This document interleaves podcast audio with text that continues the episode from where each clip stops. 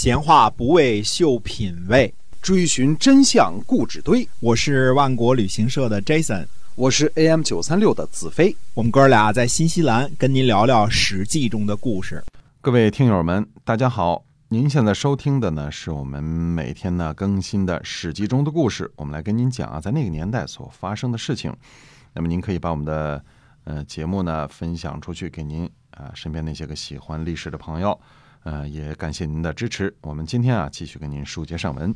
嗯，那么上一期我们说到啊，在这个郑国的原来东国国这个地方正在召开国之会啊。那么，呃，诸侯呢寻盟，重温宋国的弭兵之盟的时候的友谊。正在这个时候呢，举国人来告状，说鲁国的季孙氏啊，伐取了运城。那么，这个指的是东运啊。嗯。那么，楚国呢，就给晋国传话，说要把这个。鲁国的使者啊，叔孙豹抓起来予以羞辱。呃，那么晋国的这个越王府呢，这次是来辅佐赵武的。他想呢，这个收收一些这个叔孙豹的贿赂，那就去找叔孙豹呢索贿，说想要这个叔孙豹的腰带啊，借以呢暗示他说你该送贿赂了。叔孙豹呢不肯答应。那么。鲁国的这个大臣呢，叫梁其敬，就说呢，说财货呀，就是护身的。您为什么要爱惜财货呢？意思你干嘛人要索贿了，你不给人家，对吧？叔孙豹说呢，说诸侯来会盟是为了保卫社稷的。我呢，通过贿赂免除了灾祸，鲁国就会受到军队的讨伐，这是祸害呀，哪里是护护身呢？说人们建立这个墙壁啊，就是用来抵挡坏事情的。墙壁呢有了缝隙，是谁的错误呢？来保卫国家，又让国家受难，我不是很过分吗？虽然怨恨季孙氏，但是鲁国有什么罪过呢？出发前呢是领了季孙氏的命令来的，这是有缘由的。我又能埋怨谁呢？可是越王府呢来索贿，嗯，不给的话呢完不了事儿。于是呢就把乐王府、越王府的这个使者呢就找来了，这个。呃，叔孙豹呀，从这个下裙上撕了一块丝绸下来，说腰带呀，恐怕太狭窄了。嗯，这做的挺绝啊，这挺绝的啊。那么赵武听说之后呢，就说呢，他说面临患难而不忘国家，这是忠诚；考虑患难不越过官职，这是信用；图谋国家呢，忘记自己的生死，这是忠贞。再三谨慎地替主人谋划呢，只是义气。有了这四种品德，哪里应该遭受羞辱啊？于是呢，赵武呢就向这个楚国呢请求说：“这个鲁国呀，虽然有罪，但是鲁国的使者呢不必祸难，呃，畏惧贵国的威势而恭敬地听从命令。”如果赦免了他呢，可以用来劝勉您的左右。如果您的官员呢，在国内不躲避困难，在国外呢不逃避祸患，还有什么可担忧的呢？这个忧患的产生呢，在于遇到麻烦不去解决，遇到祸患呢不能坚守，祸患由此而来。能够做到以上两点，您就没有什么可忧虑的啦。说不安抚贤能的人呢，谁会听从您的呢？那么。鲁国的叔孙豹可是算得上是个贤能的人了，请赦免他，以安抚贤能。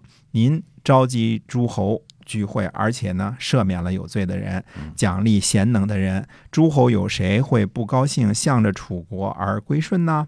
会把远方的楚国啊当做近邻的？边境上的诚意啊，时而归此，时而归彼，哪里有固定不变的？尽管三王五霸有政令，划定了疆界，设置官员，建立标志啊，明白的记载在法法令上，说这个越境呢就有刑罚，可是依然不能一成不变呢。说虞舜的时候呢有三苗，夏朝的时候呢有冠氏和护氏，商朝的时候呢有辛氏，那么呃批氏。周朝的时候呢，有徐国和燕国。自从没有了英明的天子啊，这个诸侯争相扩张，交替主持盟会，又哪里有画一不变的呢？关注大事儿，忽略小事儿，就可以做盟主。哪里用得着去计较那些小事儿呢？说边境被侵销啊，哪个国家没有啊？主持盟约的、主持盟会的，有谁能处理？吴国那边如果有战事。这个楚国的大夫们会顾及到这个宋国的弭兵之盟的约定吗？说举国疆界这事儿啊，楚国就不要过问了啊，让诸侯们呢不必劳烦出兵，这是这不是挺好的事儿吗？对。说举国和鲁国呢争夺运城已经很长时间了，嗯。如果对他们国家没有什么太大的危害，大可不必去庇护，免除烦劳，赦免善人，其他人呢就没有不争相努力的，请您好好考虑一下吧，坚决请求楚国。那么，所以楚国呢就答应赦免了叔孙豹。啊哎，哎，所以这个这个叔孙豹够意思啊，嗯这个人够意思。那么赵武呢，因为看重叔孙豹的作为，所以才这一番话去把这个楚国给说服了。是可见这个当时呢，真的是形成了这个所谓的 G two 了，嗯这个。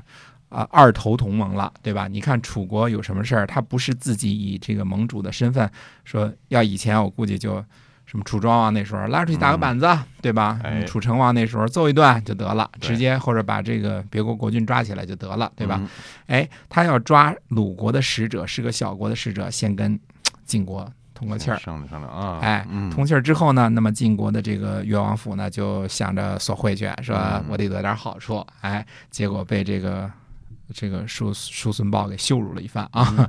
哎这事儿之后呢，反倒是赵武最后说啊、那这个人不错，一定不能让他这个受到羞辱，所以就跟楚国说了如此这般一番话，也都有情有理，对吧？所以最后呢，哎，叔孙豹就免于被处罚了哎。鲁国呢，关键是鲁国没有遭到攻伐，否则呢，那么盟会的正好带着这些各自的这个诸侯的军马，直接就开到鲁国去了对吧？是，嗯那河南离这个山东也不远，是吧直接开过去揍鲁国一顿，嗯对吧？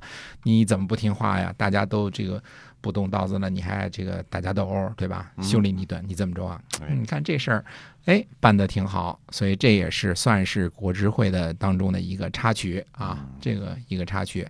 那么国之会还有什么后续呢？那么下回再跟大家接着说。好，我们今天啊《史记》中的故事呢，先跟您讲到这儿，感谢您的收听，我们下期再会。再会。